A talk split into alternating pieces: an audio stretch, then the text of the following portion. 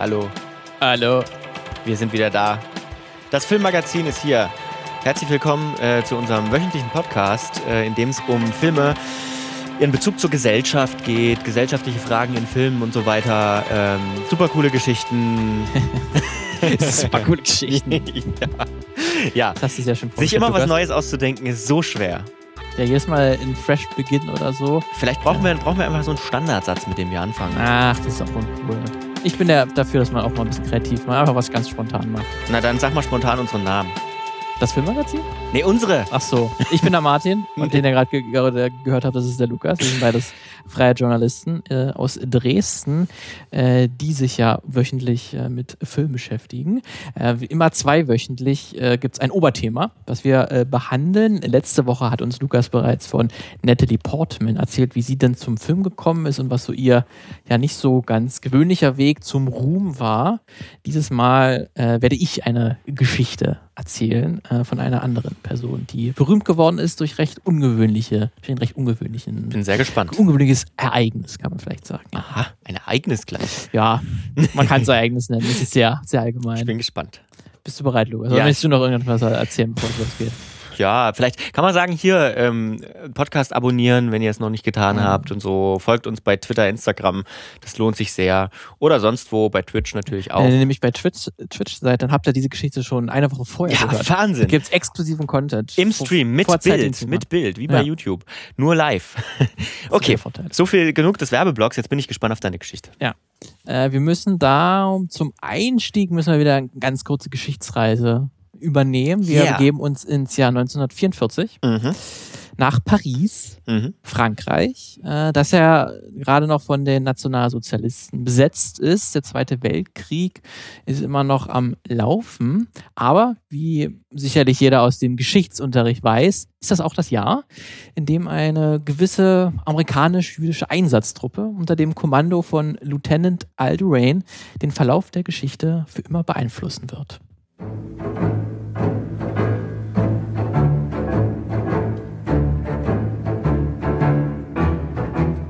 Als Guerillakampftruppe im Hinterhalt haben wir nur noch ein Ziel und ein Ziel allein. Nazis töten.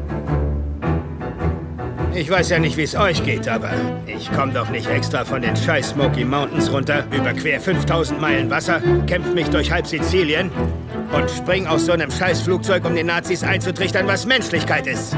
Nazis kennen keine Menschlichkeit. Sie sind die Fußsoldaten eines judenhassenden, massenmordenden Psychopathen und gehören vernichtet. Und deswegen wird jeder einzelne verdammte Sack, der in einer Nazi-Uniform steckt, sterben.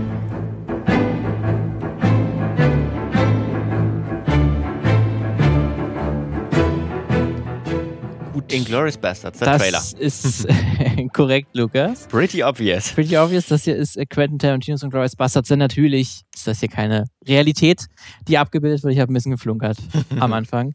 Wir sehen ja eine Alternativgeschichte, was passiert wäre, wenn Hitler und seine engsten Vertrauten ein Jahr vor dem eigentlichen Ende des Zweiten Weltkriegs ja ums Leben kommen. Ähm, davon erzählt dieser Film unter anderem. Und eine wichtig, wichtige Figur in Inglourious Bastards ist ja Frederik Zoller. Das ist jemand, Ja. der von Daniel Brühl gespielt wird. Ja, und der ist ja ein ja, Wehrmachtssoldat mit, kann man sagen, einer recht ja, einzigartigen Geschichte. Du feiges Amerikanerschwein. Dafür wirst du zahlen.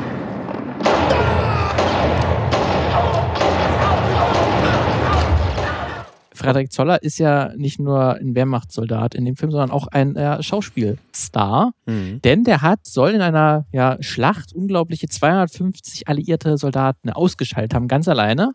Ach, der war das, der so gehypt wurde dann. Richtig, ja. das hat natürlich dann äh, der Propagandaminister Goebbels war natürlich entzückt von dieser Geschichte, weil die hat er sich sofort einverleibt und hat aus dieser, dieser Schlacht, dieser ein Mann gegen, gegen eine Übermacht, sogleich einen Propagandafilm Passt gemacht. ja aber auch wunderbar in die nationalsozialistische Richtig, das Erzählung. passt super rein. Stolz der Na Nation, das ist dann auch ein sehr wichtiger Film im Film, kann man sagen, in, in Glorious Bastards. Und das ist ja schon recht beeindruckend, was, was sich da der Tarantino ausgedacht hat, oder? So ein junger Soldat, der ganz alleine hunderte feindliche Soldaten tötet, dann zum Filmstar wird und sich selber in diesem Film spielt. Das ist ja So schräg kann er eigentlich nur Film sein. Und du sagst mir jetzt, dass das eine wahre Geschichte ist. Man kann sagen, die Frederik Zoller gab es tatsächlich. Das ist beruht auf einer wahren Gegebenheit, ist natürlich alles ein bisschen anders und der ist auch kein Deutscher.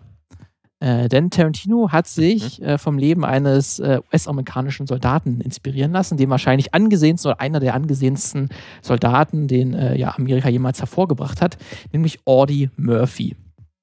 Audie Murphy ist äh, äh, wird in Texas, wächst in Texas auf, ist 1925 äh, dort geboren, unter recht ärmlichen Verhältnissen. Er, er wächst mit elf Geschwistern auf. Ähm, sein Vater ist äh, kaum vor, kaum, kaum da. Der kümmert sich um die Familie eigentlich nicht. Muss, äh, seine Mutter ist quasi alleinerziehend. Er brach dann auch die Schule nach der fünften Klasse ab äh, und arbeitete auf einer Baumwollfarm. Ähm, ja, damals ging er schon recht häufig mit einem Gewehr kleine Tiere jagen, wie Eichhörnchen und Hasen. Hat also schon sehr früh sozusagen ja, die, die Waffe kennengelernt und seine Zielgenauigkeit verbessert. Das wird ihm später in seinem späteren Leben noch mehr oder weniger zugutekommen, wenn man das so nennen möchte. Ähm, 1940 ist ein recht einschneidendes Jahr für Audie Murphy. Dort äh, verlässt dann wirklich der Vater endgültig die Familie und seine Mutter stirbt dann wenige Zeit später ähm, ist dann also diese Familie auf sich allein gestellt. Ähm, und für Audie Murphy wird dann auf jeden Fall ein wichtiges Ereignis, ist dann der Dezember 1941, als die USA in den Zweiten Weltkrieg eintritt. Pearl Harbor ist passiert. Ähm, das ist dann für Audie, Audie Murphy auch der Schritt als Patriot, wie man ihn bezeichnen möchte, dass er sich sofort der Armee anschließen möchte. Aber es gibt ein Problem. Er ist ein bisschen zu jung, er ist nämlich noch 17 Jahre alt. Äh, man darf eigentlich erst mit 18 in die äh, US-Army eintreten und er ist vor allen Dingen auch äh, zu schmächtig und zu klein. Er ist nämlich nur 1,66 Meter groß und wiegt 45 Kilo. Äh, damit mhm. nicht wirklich etwas, was die US Army sucht. Äh, das hält ihn davon aber nicht ab, dass er will mich unbedingt äh, sich der Armee anschließen und für sein Land kämpfen. In den nächsten Monaten nimmt er deswegen über 5 Kilo zu und holt sich dann auch einen gefälschten Altersnachweis, der ihm sagt, dass er dann jetzt auch 18 wirklich ist. Ähm, damit geht er wieder zurück zur Armee mit etwas mehr Fleisch auf den Knochen und wird tatsächlich jetzt genommen beim zweiten Versuch. Äh, wahrscheinlich hat er auch mehr das 18er Schild gereicht, als jetzt wirklich seine ja. 5 Kilo mehr. Ähm, er ist dann auch zunächst in Nordafrika stationiert nach der mehrmonatigen Ausbildung und später kämpft er in si Sizilien, Italien. Äh, und bei seiner ersten Schlacht ähm, in Italien tötet er direkt zwei feindliche Offiziere äh, und bekommt dadurch eine äh, Pro Promotion oder eine ja, Beförderung zum Corporal. Mhm. Äh, also bereits mit 17 hat er schon seine erste Beförderung äh, bekommen. Und äh, damals etabliert sich auch, dass er ja jemand ist, der die Gefahren äh, sucht, denn der denkt sich einen speziellen Trick aus, mit dem er Deutsche gefangen nimmt, deutsche Soldaten. Äh, zusammen mit einem Kameraden, der recht gut Deutsch äh, sprach, ging er nämlich sehr weit immer in feindliche Te Territorien äh, und lockte dann Wehrmachtssoldaten an, äh, die er dann überwältigte. Das war eine sehr hochriskante Aktion. Ja. Da hat auch fast kein anderer mitgemacht, nur er und sein Kamerad. er hat das aber in späteren Interviews und Erzählungen auch immer recht gleichgültig darauf reagiert. Ähm, der hat das halt irgendwie gemacht, weil er das irgendwie wollte. Ähm, und in Italien ist aber noch, noch ein weiterer wichtiger Punkt, weil er sich dort dann auch Malaria holt und mehrere Monate auch im Krankenhaus verbringen muss. Das hält ihm aber auch nicht davon ab, äh, weiter dann nach, nach seiner Genesung weiter zu kämpfen. Im August 1944 wird er dann nach Südfrankreich äh, verlegt und nimmt dann auch an der Operation Dragoon teil. Dort tötete er viele weitere deutsche Soldaten und erhielt weitere Auszeichnungen für seine ja, Courage, Fähigkeiten am Gewehr und auch seine Führungskraft. Äh, also er hat dann auch relativ schnell auch ein, ein mehrere Soldaten unter sich, die er kommandiert. Im Januar 1945 äh, schafft es dann Murphy, hat es dann Murphy geschafft, vom Private zum Corporal, zum Sergeant, zum, schließlich zum Second Lieutenant. Ähm, dann wirklich schon eine Karriere hingelegt in ganz kurzer Zeit und mit seinen extrem jungen Jahren. Und er war halt zu dem Zeitpunkt auch immer noch ein sehr kleiner, schmächtiger Mann. Äh, und in, im Januar 1945 kommt es dann auch zu einem Feuergefecht, die dann wirklich Murphy zu einer ja, Legende gemacht haben und wirklich einer Geschichte, die sehr, sehr beeindruckend ist, die ich auch versucht habe, irgendwie auch so gut es geht so nachzurecherchieren, um auch wirklich nachzugehen, ob die wirklich so passiert ist. Ähm, weil die klingt auch so, so ein bisschen, als ob da auch so ein bisschen äh, man das nochmal aufgebauscht hat nachträglich und es nochmal ja. krasser dargestellt hat. Ja. Deswegen kann ich jetzt nicht hundertprozentig sagen, dass das so passiert ist, aber es gibt zumindest eigentlich viele Zeugen, ähm, bei dieser Schlacht, äh, wie die genau vonstatten gegangen ist. Ähm, deswegen, aber ich könnte mir vorstellen, dass da vielleicht ein bisschen an der Wahrheitsschraube gedreht wurde. Das ist ja häufiger so bei solchen Militärgeschichten. Ja. Richtig. Denn äh, das ist dann ein Tag, an dem Murphy mit einem Platoon von 40 US-Soldaten unterwegs ist. Er ist als Second Lieutenant dann auch der oberste, äh, oberste Soldat, der quasi die Befehlsgewalt hat. Und er ist auch mit zwei Panzerzerstörern äh, unterwegs an der deutsch-französischen Grenze. Das ist in der nahe der Stadt Holzevir, das ist im Elsass. Ähm, dort ähm, kommt es aber zu einem Angriff äh, der, der Wehrmacht. Murphy und seine Truppe werden von 250 deutschen Soldaten und sechs Panzern angegriffen. Nach einem kurzen Gefecht ähm, ordert Murphy einen Rückzug an weil er natürlich sieht, äh, da sind wir heillos ja äh, in der Unterzahl. Er möchte aber noch einen Artillerieangriff ähm, anordnen. Es gibt ja da diese, wenn man die ein paar Kriegsfilme kennt, diese riesigen Feldtelefone, ich weiß nicht, ob das Satellitentelefone schon direkt sind, aber ist wahrscheinlich noch nicht. Gerade, nee. nee, noch nicht. Ne? Das ist geht ja gar nicht. Geht, geht noch gar nicht. Stimmt, es gab noch keine Sa Satelliten, deswegen das ist noch eine andere Technik. Alles Funk. Funk, noch eine reine Funktechnik, ähm, die hier Murphy dann noch anordnet. Ähm, das will er nämlich noch zum Gegenschlag da mehr oder weniger ausholen. Und weil er das halt noch das Feldtelefon benutzt, ähm, ähm, kann er noch nicht, nicht, nicht, nicht so weit in den Rückzug bewegen. Äh, und seine Kameraden sind quasi schon in die Bäume, in den Wald, in den nahen Wald geflüchtet. Und er ist noch etwas weiter vorne vorne. Ich glaube, die Dinger waren auch, das erklärt sich vielleicht ein bisschen damit, die Dinger waren ja gigantisch groß. Also genau. das war ja so ein ganzer Rucksack. Genau, damals, da gab es ja. auch eigentlich ja, immer ja. anderen Soldaten, der dieses Feldtelefon getragen hat. Und mit so Blei, Bleibatterien drin. Genau, so. genau. Deswegen konnte man das nicht einfach so im, im Rennen benutzen, dieses Feldtelefon. Deswegen musste er wirklich noch an vorderster Front bleiben, äh, um diesen Artillerieangriff zu koordinieren und auch äh, ja, anzusagen.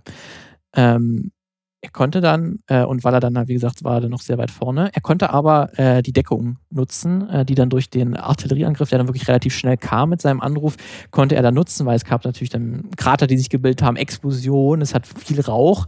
Deswegen war er auch so ein bisschen in Sicherheit, kann man sagen, in dieser Position, wo er sich äh, befunden hat.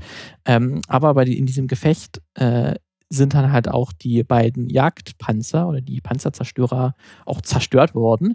Ähm, die waren nicht mehr funktionsfähig. Aber das äh, auf diesem einen Jagdpanzer, da hat sich noch ein äh, 50 mm Maschinengewehr befunden. Das hat wohl diesen Angriff überlebt.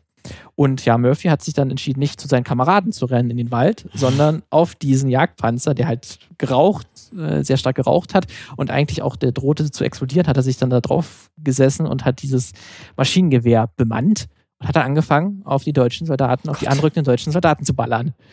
Äh, und tatsächlich, so sagt es zumindest die Legende, dass Murphy äh, das geschafft hat, die anrückenden deutschen Soldaten in die Flucht zu schlagen, weil er ja alle getötet hat, die ihm sich genähert haben, äh, weil er halt auch wie gesagt, dieser Panzer hat sehr stark geraucht, deswegen, und es hat auch durch die Artillerieangriffe, ähm, war halt sehr großes Chaos. Deswegen wussten die deutschen Soldaten noch nicht, woher kommt eigentlich dieses Maschinenfeuer. Äh, die konnten nicht genau identifizieren, was ist denn die Quelle davon. Und während Murphy halt auch geschossen hat, hat er noch währenddessen halt auch noch das Feldtelefon bedient. Mhm. So wird zumindest gesagt. Ähm, die einzige Verletzung, die er sich dabei zugezogen hat, war tatsächlich nur eine leichte Verletzung am Bein. Ähm, da wurde er irgendwie mit einer Art Streifschuss getroffen. Äh, ansonsten ist er heil davon gekommen. Er hörte dann noch erst auf zu schießen, als er keine Munition mehr hatte und rannte dann äh, zu seinen äh, Kameraden in den Wald. Er war selbst, wie er später zugegeben hat, verdutzt, dass er nicht tot war ähm, dass er das heil überlebt hat. Und er hat sich danach dann jetzt auch nicht zurückgezogen, sondern er hat dann wirklich noch einen Gegenschlag äh, koordiniert, ist er mit den ähm, 40 Männern, ist er dann noch und dem weiteren Artillerie hat er dann noch die 52 Soldaten, die sechs Panzer in die Flucht geschlagen oder größtenteils zerstört. In dieser gesamten äh, Schlacht in Holzivir soll Murphy dann äh, etwa 50 Soldaten eigenhändig getötet oder verletzt haben, plus halt die äh, Soldaten, die gestorben sind durch die Artillerieangriffe. Und für seine Taten in Holzevia bekam dann äh, Audie Murphy die Medal of Honor. Das ist dann die wirklich höchste Auszeichnung, die man im mhm. US-Militär bekommen kann und war danach natürlich die Berühmtheit ähm, und nahm dann auch an nicht mehr so vielen Kämpfen ähm, dann in Frankreich teil, weil natürlich die Armeeleitung ihn jetzt als Galionsfigur haben wollte äh, und den wollte man jetzt nicht verlieren in einer Schlacht. Ähm, deswegen hat er dann danach nicht mehr an so vielen Kämpfen teilgenommen. Am Ende des äh, Zweiten Weltkriegs hat Murphy äh, dann rund, wenn man alle Schlachten so zusammenzieht, ungefähr 240 Soldaten getötet, verletzt oder dafür gesorgt, dass sie in Gefangenschaft gekommen sind. Das ist schon eine sehr beeindruckende Zahl. Mhm. Ähm, er hat dann währenddessen, während seiner ähm, ja, rund zwei oder anderthalbjährigen äh, Karriere in der Armee 33 Auszeichnungen gesammelt vom amerikanischen, französischen und vom Bel und von der belgischen Armee, ähm, womit er der meist ausgezeichnete Soldat im Zweiten Weltkrieg ist. Ah, okay. Ähm, ist ja wirklich auch ein Rekord, kann man so sagen. Ähm, Im September 1945 kehrt er dann nach Hause zurück und ist natürlich auch in der gesamten USA eine Berühmtheit.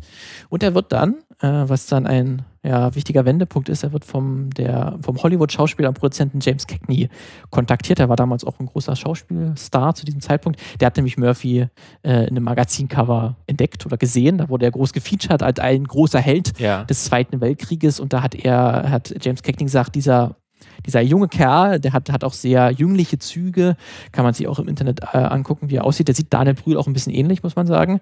Ähm, also so ein bisschen die Statur kann man sich so vorstellen. Ähm, und der James Cagney hat gesagt, ja, dieser Typ hat irgendwie, hat Star-Qualitäten. Der ist nicht nur ein Soldat, der könnte auch Schauspieler sein.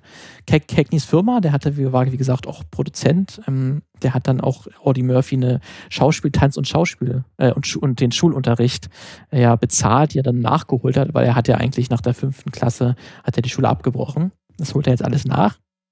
Seine Schauspielkarriere beginnt dann aber alles ein bisschen schleppend, hat kaum Rollen. 1949 hat er dann aber seine erste größere Rolle in Bad Boy, wo er einen kriminellen Jugendlichen äh, spielt.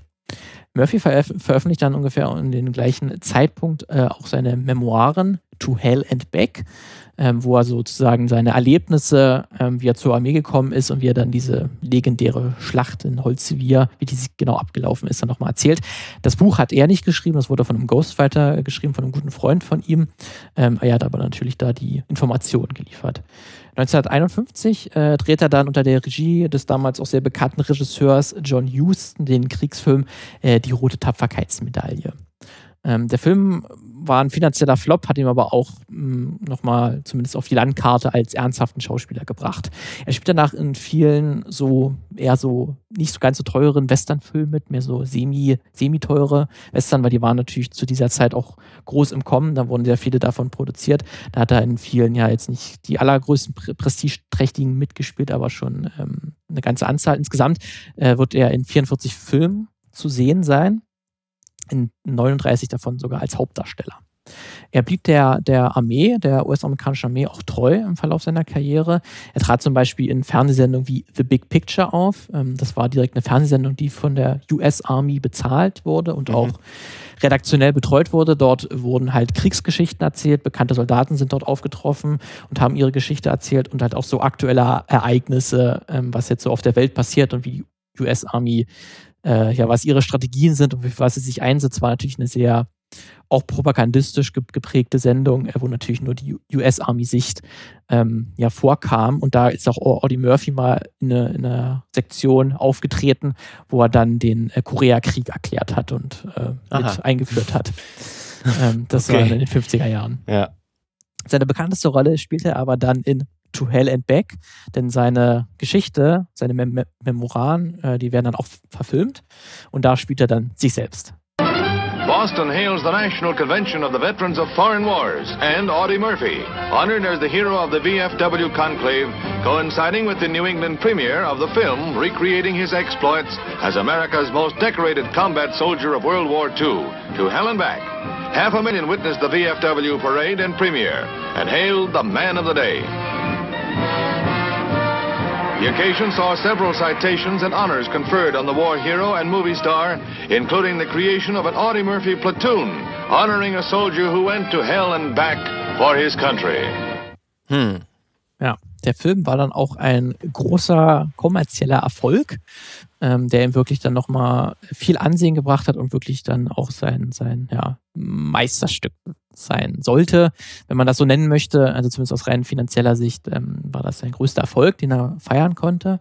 Aber man muss jetzt auch sagen, dass äh, das ist nicht die ganze Geschichte von, von Audie Murphy, dass er einfach dann äh, zurückgekehrt ist und war ein großer Hollywood-Star ähm, und alles war für ihn super denn äh, Audie Murphy litt sehr, sehr heftig unter einer posttraumatischen Belastungsstörung.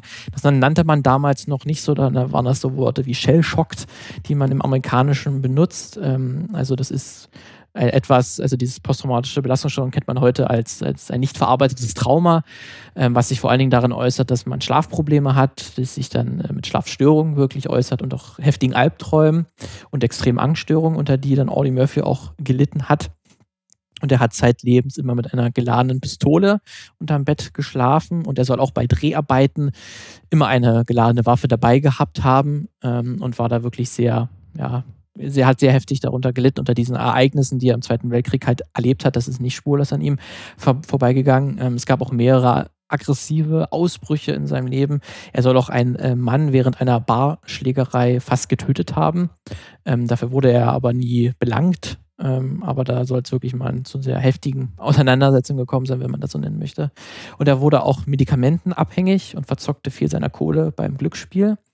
Seine Medikamentenabhängigkeit soll er auch, zumindest in einer Legende mäßig, auch äh, in einem kalten Entzug selbst geheilt oder gelöst haben. Mhm. Hat sich irgendwie in einem Hotel eingeschlossen äh, und das dann sozusagen so seine Medikamentenabhängigkeit besiegt. Ähm, ist jetzt auch nicht so stark belegt. Ich könnte mir auch vorstellen, dass es auch ein bisschen Legendenbildung dabei ist, ja. weil er so einen starken Willen dabei hatte. Aber er hat auf jeden Fall auch ähm, unter einer Medikamentenabhängigkeit äh, gelitten. Äh, das ist dann auch etwas, was dieser Film To Hell and Back nicht darstellt, weil dieser Film endet dann wirklich mit der Verleihung der Medal of Honor. Ja. Äh, das ist auch etwas, was dieser Film ausklammert und wahrscheinlich äh, zu dem Zeitpunkt war das auch, glaube ich, noch, noch nicht bekannt, dass Audie Murphy unter einer posttraumatischen Belastungsstörung litt. Ähm, der hätte es aber wahrscheinlich auch nicht äh, reingenommen, weil, wenn man jetzt das Ganze mal ein bisschen weiter fest oder fasst, ähm, dann, dann äh, ist dieser, dieser, dieser Film auch so ein sehr gutes Beispiel für in Good War Film. Ja. Ähm, weil passt ja halt, nicht zum Helden. Es passt so. ja nicht, nicht mhm. zum Helden, denn äh, man muss sagen, äh, warum ist denn Audie Murphys äh, Karriere so oder warum ist, hat, sich, hat er überhaupt eine Schauspielkarriere gehabt ähm, und warum wird er dann bis heute auch noch so gefeiert? Denn es gibt bis heute äh, viele Fans von Audie Murphy. Äh, es gab zum Beispiel eine Petition, ähm, die hat vor einigen Jahren 20.000 Stimmen gesammelt, dass ihm jetzt noch vom Präsidenten posthum die Medal of Freedom ja. verliehen wird. Es gibt auch, wenn man im Netz schaut, mehrere Seiten, die sich Audie Murphy speziell widmen und sein Leben nochmal feiern und nochmal sagen, hier, was für ein cooler Typ das war.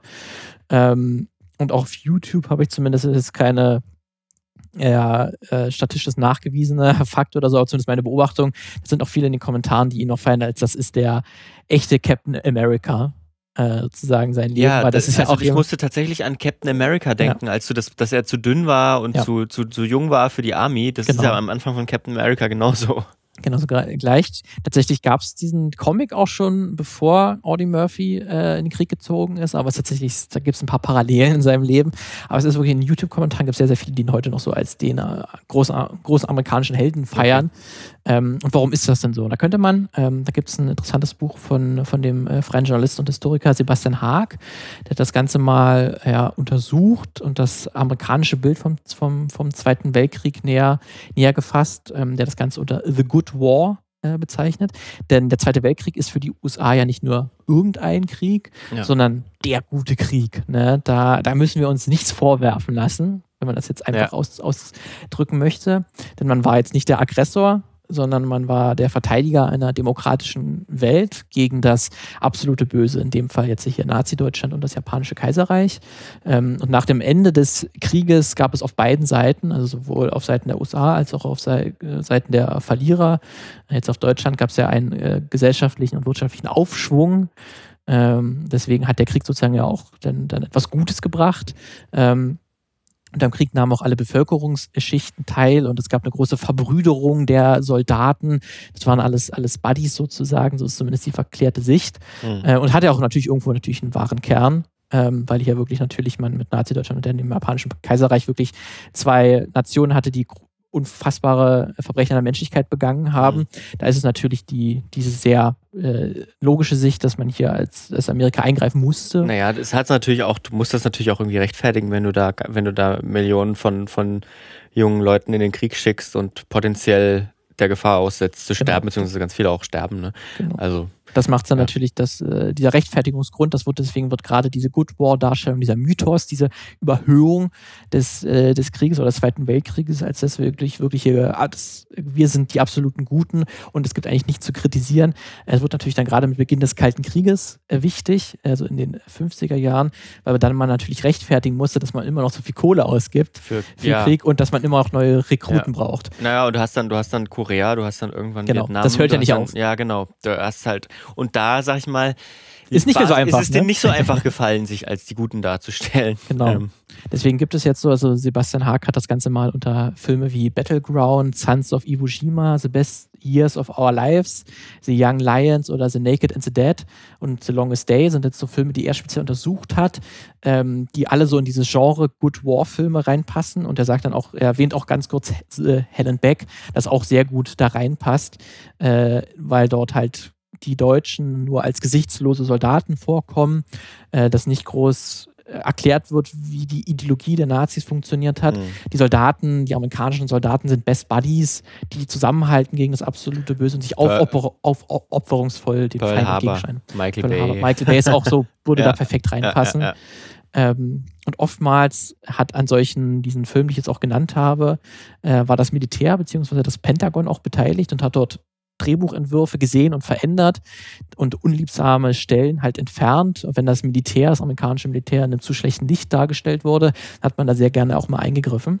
Und diese Filme waren dann gerade halt in den 40er und 50er Jahren sehr beliebt.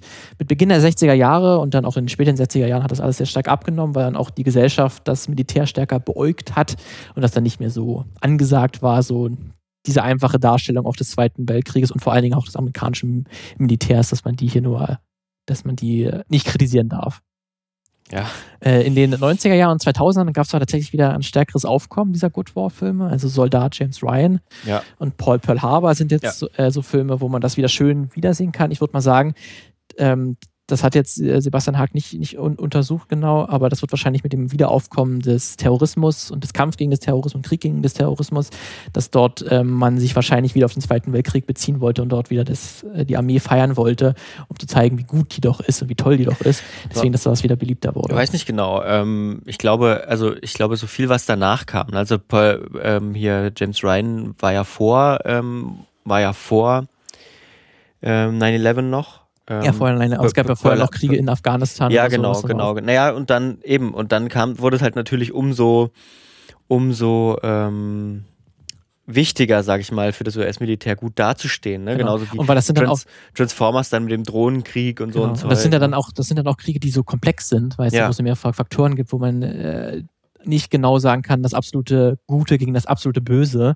Äh, und da ist es dann halt gut, wenn man sich einfach auf, auf den Zweiten Weltkrieg bezieht Hm. und das auch wieder in Erinnerung ruft, hey, das amerikanische Militär ist eigentlich auch das. Ja, genau. Du Also, sagst ja. natürlich nicht, du sagst natürlich nicht, übrigens, hier gibt es einen direkten Link zur Gegenwart, sondern Nee. du zeigst halt Geschichten, wo Ja. jeder emotional mitfühlen kann und dabei ist und vielleicht der, der Patriotismus in dem einen oder anderen erweckt ähm, wird und dann, ja, hast, es, hast du deine Wirkung schon getan, sozusagen.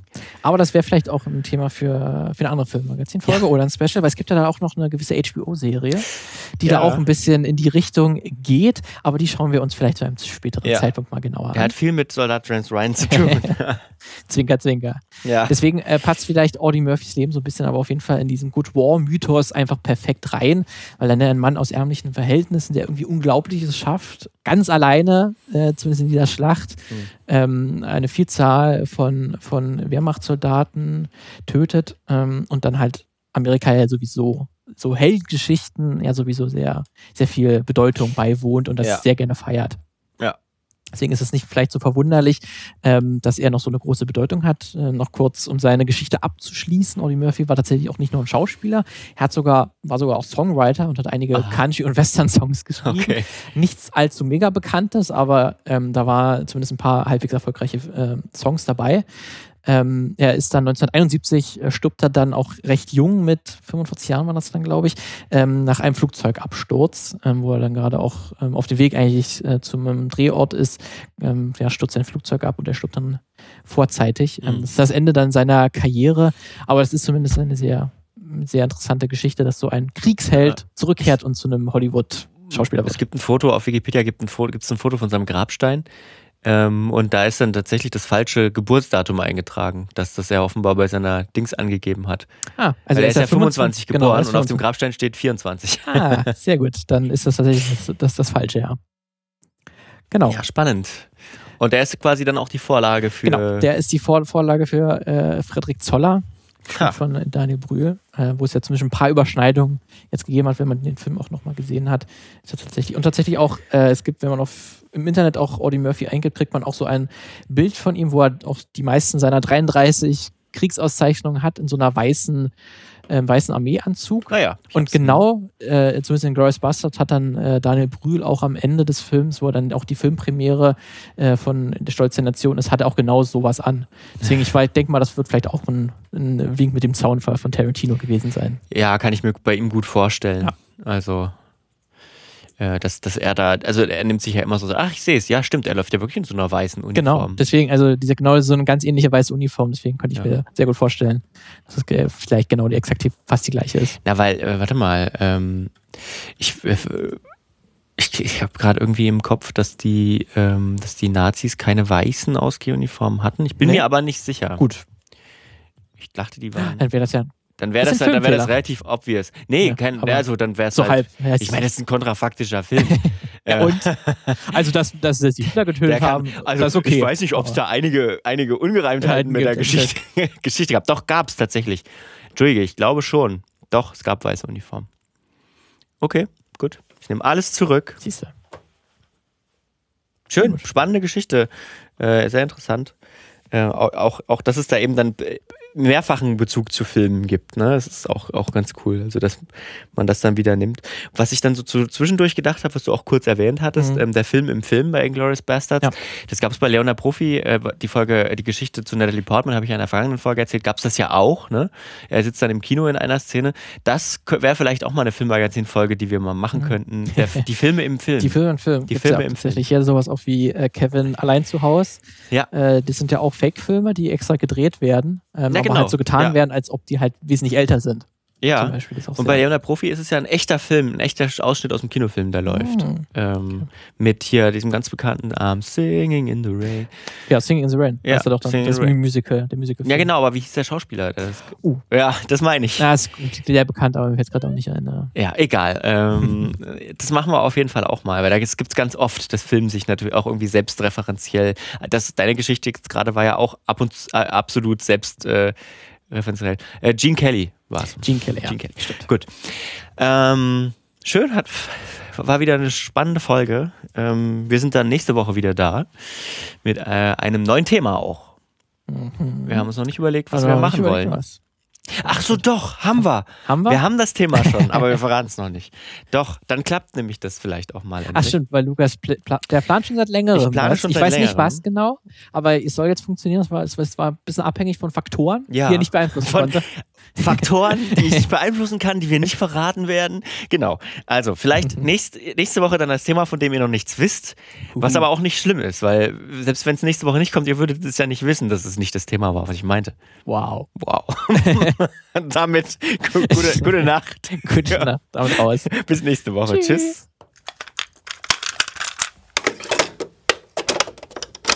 Eine Einfachtonproduktion 2021.